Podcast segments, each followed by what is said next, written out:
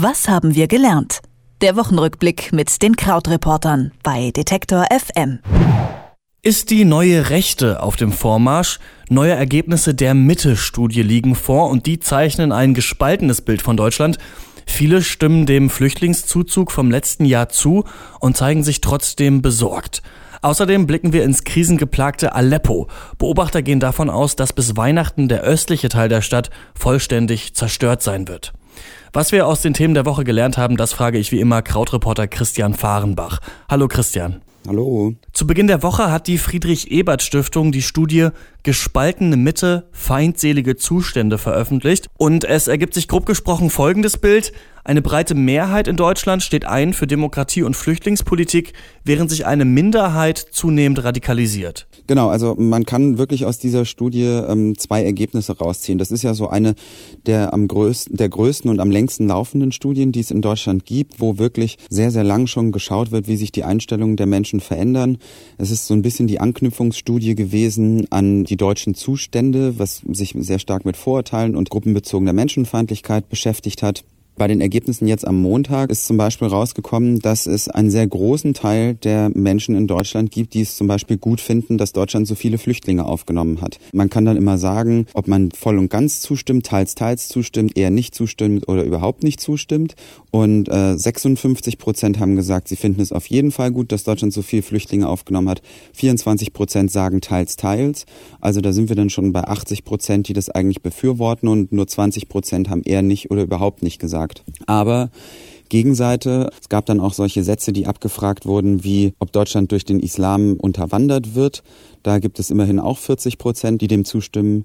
Die regierenden Parteien betrügen das Volk, finden 28 Prozent. 35 Prozent sagen, dass der deutsche Staat sich mehr um Flüchtlinge als um Deutsche kümmert, die eigentlich Hilfe brauchen. Und das sind eigentlich alles Dinge, die so klassisch rechtspopulistischen oder auch rechtsextremen Einsichten zu tun haben. Die Forscher haben ja auch eine breite Zustimmung zur sogenannten neurechten Einstellung festgestellt. Was wird denn darunter verstanden?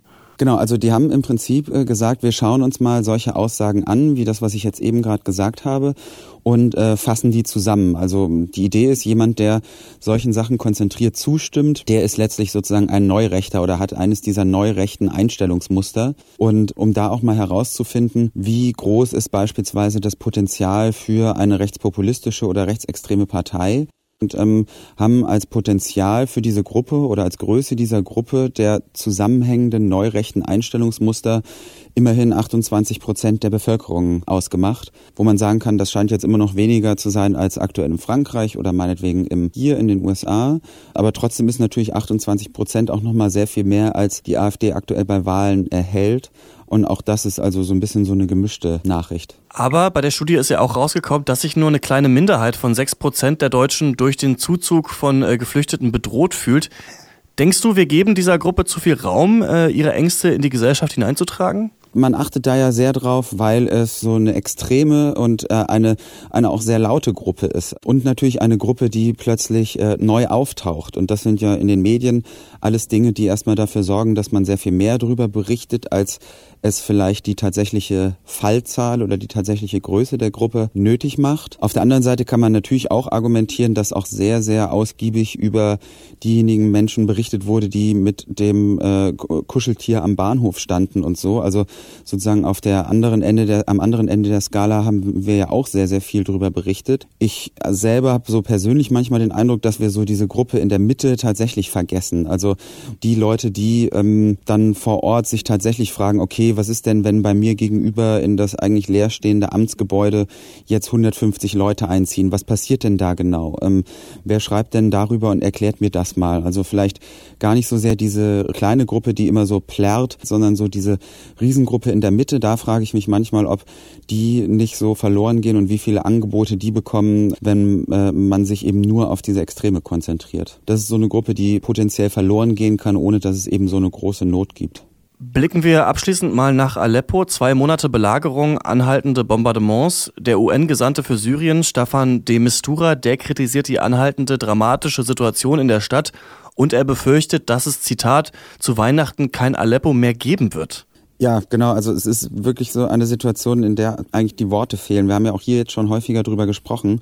aber ich wollte es trotzdem heute nochmal aufnehmen, weil es einfach so wahnsinnig furchtbar inzwischen ist. Also Aleppo ist ja eine der größten Städte in Syrien. Dort gibt es diese spezielle Situation, dass der Osten der Stadt umzingelt ist von Regierungstruppen von Bashar al-Assad. Der Osten ist noch in der Hand der Rebellen, die gegen Assad kämpfen und damit letztlich auch gegen Russland kämpfen.